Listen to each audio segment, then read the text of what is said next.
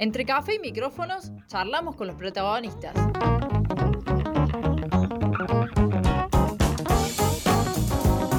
La entrevista en el centro que necesitas.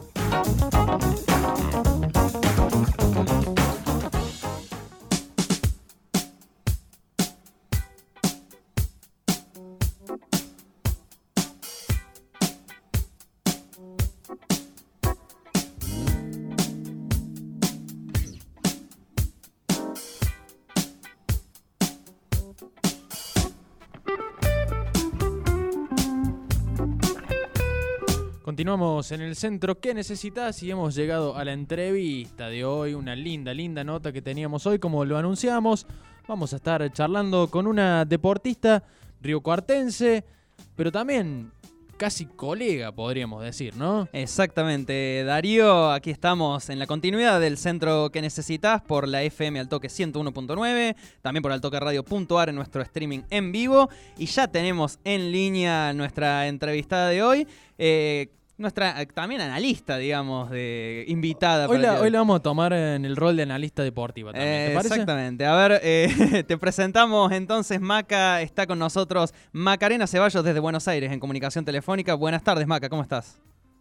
Hola chicos, buenas tardes, ¿cómo están? Todo bien, todo bien por acá. Bueno, eh, primero arrancamos con, con esta charla que, tendremos, un poco de, Juegos Olímpicos en, en, general, pero primero, bueno, te preguntamos por, por vos, por tu actualidad, eh, cómo, cómo estás, cómo estás viviendo todo este proceso después de, de la operación también que, tuviste, eh, y bueno, cómo, cómo estás desde, desde lo físico y, entrenando, preparándote o rehabilitándote. Eh, bien, bien, la verdad que los estoy viendo. Eh, por ahí, bueno, los horarios son medio complicados. Natación, ponerle va a las diez y media de la noche, así que. Uh -huh. Y bueno, y a la mañana a las siete, es ahora estoy más o menos casi dormida. Uh -huh. Pero, eh, bueno, no, se, se intentamos ver. ver ah, obvio que veo todos los deportes, me gusta, y no solo de Argentina, de todos los países. Así que eso lo estoy disfrutando. Y sí, en rehabilitación, recuperándome, eh, feliz por haber podido completar la cirugía, que era algo que, deseaba tanto y, no veía la hora en que llegara. Eh, ahora no estoy nadando, estoy como parada, estoy tengo dos meses sin nadar, así que bueno, es bastante duro en parte la parte de pileta. Pero bueno, vamos a ver si más o menos en 15 días ya puedo empezar lo que es gimnasio de tren inferior, obvio, pero bueno, que sea como para, para ir haciendo algo. Maca, bueno, eh, nosotros estábamos charlando hace un rato cuando arrancábamos el programa, eh, estábamos charlando un poco de bueno lo que significa la preparación para unos Juegos Olímpicos, eh, un poco no desde el lado de, de, un deportista, por supuesto, porque no somos deportistas de élite ni, ni, cerca. Eh, oh. claro, bastante alejados. Bastante alejados eh, pero bueno, veníamos hablando un poco de, de, desde lo que se viene mostrando en los medios, de lo que ha sido el parate, este gran parate que tuvieron los deportistas el año pasado y cómo llegan los Juegos Olímpicos. Y te queríamos preguntar, ¿cómo es la preparación para una competencia de este estilo, no? Eh, físicamente y después puntualmente dentro de la natación. ¿Cómo te preparas, cómo se prepara eh, un nadador para un juego de este calibre? Sí, bueno, creo que no solo para estos juegos, sino como para todos los torneos debe ser, es una preparación muy dura cuando tenés como un objetivo, ya sea clasificar a un juego, un mundial o lo que sea. Por ahí el juego olímpico es como el sueño más grande de todo deportista y, y es diferente, lo vive como está echando los días para que llegue. Eh, es una preparación muy dura, creo que es más dura mental que física, eh, porque bueno, sabes que, la cabeza es el 90%, si vos estás mal mentalmente, por ahí el entrenamiento no te sale. Entonces es como duro. Y, y nada, si bien nosotros tuvimos la pandemia y, y se frenamos, la mayoría de los deportistas que están entrenando y otros y donde yo no estoy y me incluyo, estuvimos frenados de marzo a, a mediados de julio, o sea, fueron tres meses, 99 días para ser exacto. Eh, y volvimos a entrenar en julio del año pasado, o sea, tuvimos un año entero para entrenarnos bien, con condiciones fuertes, entonces, eh, y mismo los países europeos pararon de enero a marzo, o sea, ellos, su pandemia lamentablemente les empezó antes y bueno, eh, empezaron antes a ganar, no es que no estuvieron parados. Claro. Eh, creo que todos llegaron en igual condiciones y, y funcionan los que están más fuertes mentalmente, ¿no? Eh, los que tienen más fortaleza mental y saber que entrenaron y, y, y si trabajaron para eso. Creo que es, es difícil manejar por ahí los nervios, la presión y la ansiedad sobre todo, pero yo creo que en ese momento hay que disfrutar. Eh, no estuve, no, no, no, no puedo hablar desde adentro, te puedo hablar de, de cómo vivir el proceso de, Ri- de Río 2016, que fue donde más cerca estuve, Claro. que ya el último era disfrutar y esperar, bueno, que llegara la invitación, que no llegó, eh, pero bueno, hasta ese momento ya está, ya estábamos ahí y no quedaba otra que, que disfrutar este proceso que había sido largo, duro, porque habíamos tenido alturas muy duras. Yo había pasado seis meses sin volver a, para Río Cuarto, después volvía, a veces venía mi papá porque, bueno, yo no podía viajar. Entonces son, muchos sacrificios que se hacen para por ahí eh, que no te vaya como vos esperás. Maca, eh, hablando un poco sobre, sobre la preparación, vos has tenido experiencias de, de prepararte y entrenar también en el, en el exterior, creo que en, en Australia, si no me confundo. Y ahí te quiero preguntar, eh, ya que, que vemos, por supuesto, la, el despliegue de los Juegos Olímpicos y, en este caso, nadadores de, de todos lados, eh, ¿qué diferencias podés marcar ahí entre, desde tu experiencia de lo que ha sido eh, entrenar en Argentina o entrenar en prepararte en otros lugares? ¿Qué diferencias hay? Si es que hay diferencias o se puede rescatar algo de eso. Sí, eh, bueno, yo entrené en Australia en dos clubes de allá. La diferencia que te puedo marcar es la cabeza. Ajá. Eh, nosotros hemos hecho entrenamiento en conjunto, tanto de, del entrenador australiano como de nuestro entrenador de acá de Buenos Aires. Y entrenan igual que nosotros, hasta algunos entrenamientos les salen peores, algunos entrenamientos les salen mejores.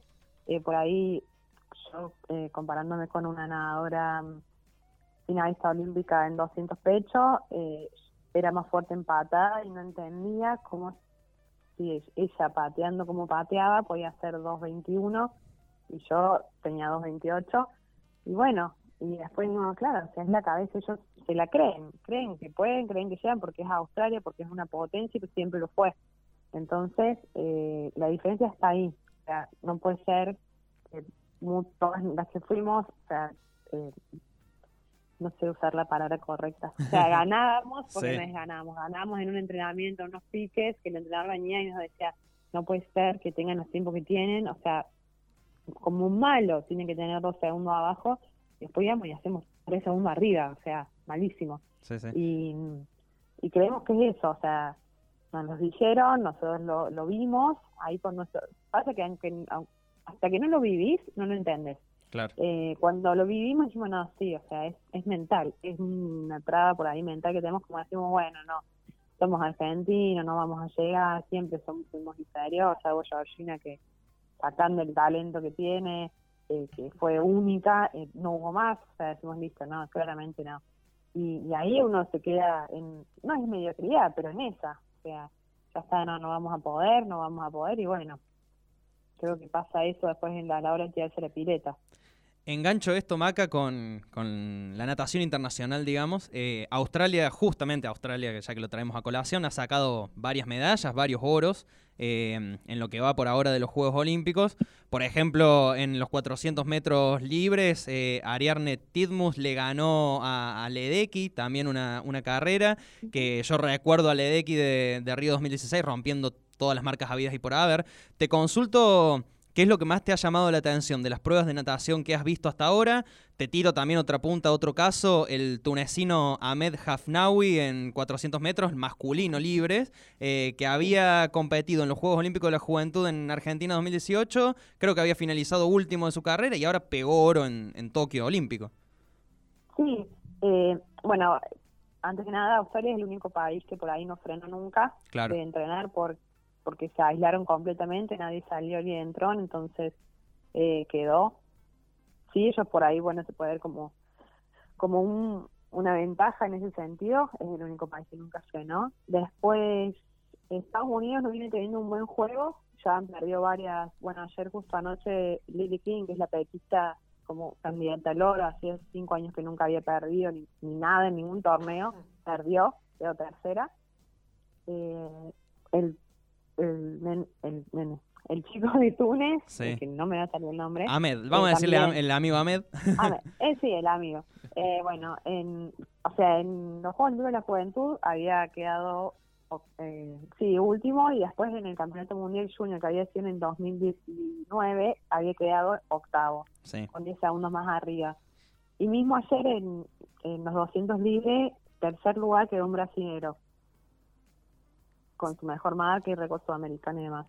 Eh, entonces creo que, que se están dando varias sorpresas, pero porque también se animan a darlas porque, bueno, con todo el- lo que hemos vivido en la pandemia, sean todos en igual de condiciones y el que se anima es el que da la sorpresa, es así. El que corre por correr, fuerte de entrada y, sin pensarlo es el que, el que la gana o hace medalla y por ahí hasta pierden eh, nadadores que han sido ya campeones olímpicos como como Katinga, como Lily King, como ayer Ryan Murphy, Sí. eh, pero sin embargo hacen pole y todo, con marcas dentro de todo buenas, pero hay uno que siempre se anima más, que es lo que pasó. Estamos charlando con Macarena Ceballos, a ver, unos ratitos, unos minutitos al aire. Maca, te llevo mm, un rato a- al plano del periodismo deportivo. Ahora vamos a charlar de colegas a colegas. este, mm, te queríamos consultar, eh, porque es algo que también lo venimos charlando y queremos saber tu opinión. ¿Cómo estás viendo eh, la cobertura periodística de estos juegos? ¿no? Em, por un lado, eh, mucho bancando a los atletas. Bueno, por otro lado, medio flojo, mucho hate, podríamos decir. ¿Vos tenés la misma impresión? ¿Qué te parece? Sí, sí, creo que, bueno, el hate estuvo siempre, eh, es natural por ahí, no de los no de todos los periodistas, pero de la gente, porque hoy en día cualquiera es periodista con las redes sociales, que eh, cuando te va bien te aman y cuando te va mal te defenestran, es así, eh, yo ya lo aprendí y también por eso a las redes sociales no le doy mucha importancia a lo que se dice después de una competencia. Eh, creo que está dentro de todo bien la cobertura, eh, me gusta. eh, obvio que un periodista también sabe en ese momento y esa situación qué preguntas debe hacer y qué preguntas no debe hacer, ¿no? Eh, qué temas tocar y cuáles no. Eh, pero bueno, no sé, yo sería más dura en algunas cosas. Por ejemplo. No, no, haría Ah. preguntas un poco más específicas, o sea, Claro. más dura en eso me refiero, sí. Ah, claro. Eh, yo veo eh, que, se, que, mm, que nos, eh, ay, ¿cómo se, cómo- no, nos ponemos como nos hacemos media culpa del, del Estado y, y, bueno, la pandemia no nos dejó entrenar a nosotros, a todos, no solo natación, ¿eh? a todos los deportes, Sí, como sí. que, bueno, Tottenham iba, iba a ser un buen juego por eso y no creo que sea así. Eh, tuvimos un año para entrenar con apoyo, porque si no eras olímpico no podías entrenar y, y a su vez los que no éramos olímpicos podíamos entrenar, o sea, apoyo había. Sí, si vos me decís en cuanto a plata, becas, sí, está, está corta la cosa. Pero a la hora de, de entrenar tuvimos apoyo, tuvimos un año entero para entrenar. Entonces, eh, no, no sé si eso sería como una excusa, la Claro, pandemia. claro, claro. Y, y que los medios sigan diciendo, bueno, la pandemia es un... Sí, fue un año re difícil volver también, fue muy difícil más que nada para la cabeza, pero bueno, ya está. Eh, ya pasó, pasaron más de 365 días que volvieron a entrenar. Creo que en 365 días un deportista ya puede volver a recuperar su estado. Es lo que considero yo. Claro.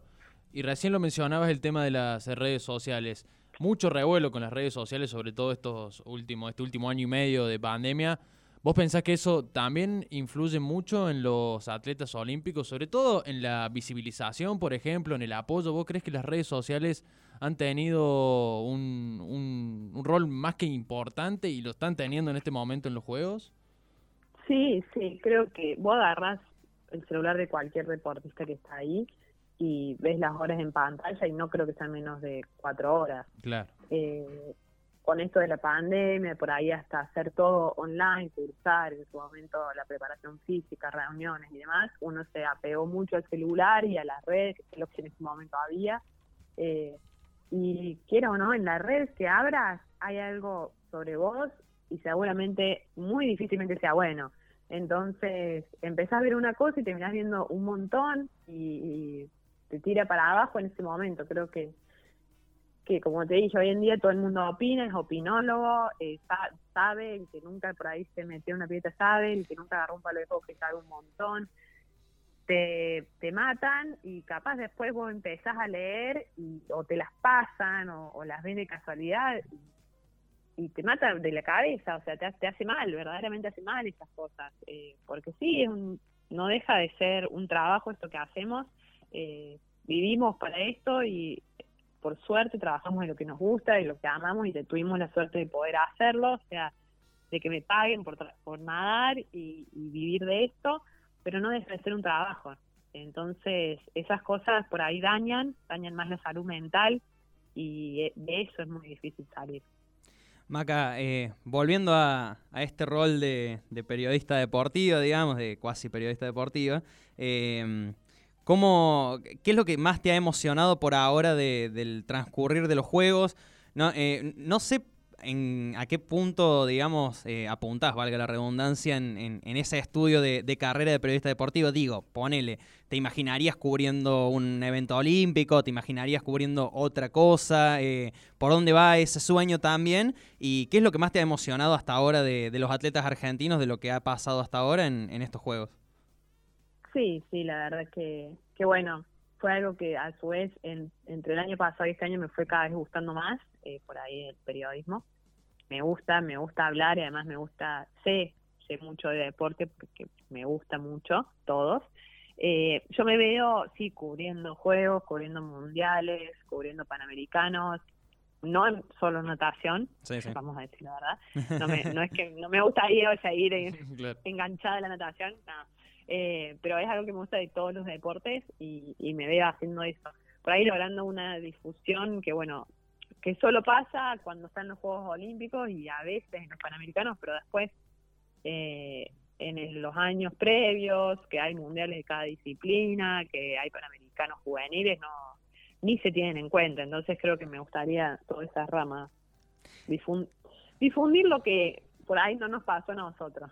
Exactamente. Específicamente ahí, ya que lo, dijiste, en, ah, lo trajiste a colación, eh, ¿qué te pasa a vos como nadadora, eh, en este caso ya en, perfil de nadadora, que por ahí vemos disciplinas, no sé si la natación específicamente, yo le incluiría, digamos, en, tiempo al aire, por lo menos en los medios de comunicación. Eh, pero ¿qué te pasa a vos como deportista, sabiendo que por ahí algunas disciplinas, a la natación, qué sé yo, pongo al judo, por ejemplo, por ahí se les da más importancia en el evento olímpico o en los Juegos Panamericanos? ¿Qué les pasa desde el lado de deportista de decir, che, también tenemos otras competencias importantes a lo largo de estos cuatro años? Sí, creo que bueno, es más que nada la visibilidad y lo que atrae. Ver natación no es muy divertido, salvo algunas pruebas en concreto, si no, no es divertido.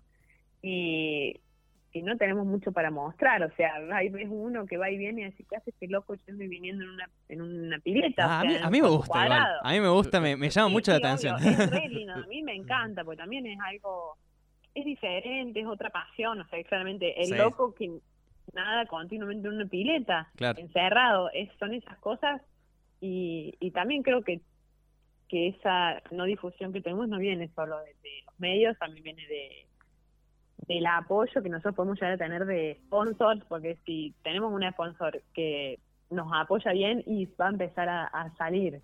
Eh, no tenemos un, bueno, este último tiempo sí, pero no, no teníamos un, un buen eh, manejo en redes sociales de lo que es la Confederación Argentina, o sea, hasta se confundían los nombres, se confundían las distancias que nadaba, como una, o sea, una página que da la información principal, la primera plana, lo dice mal, o sea, ya no, no podíamos entender eso, o sea, así, ¿quién te toma en serio? Nadie, la verdad es que nadie.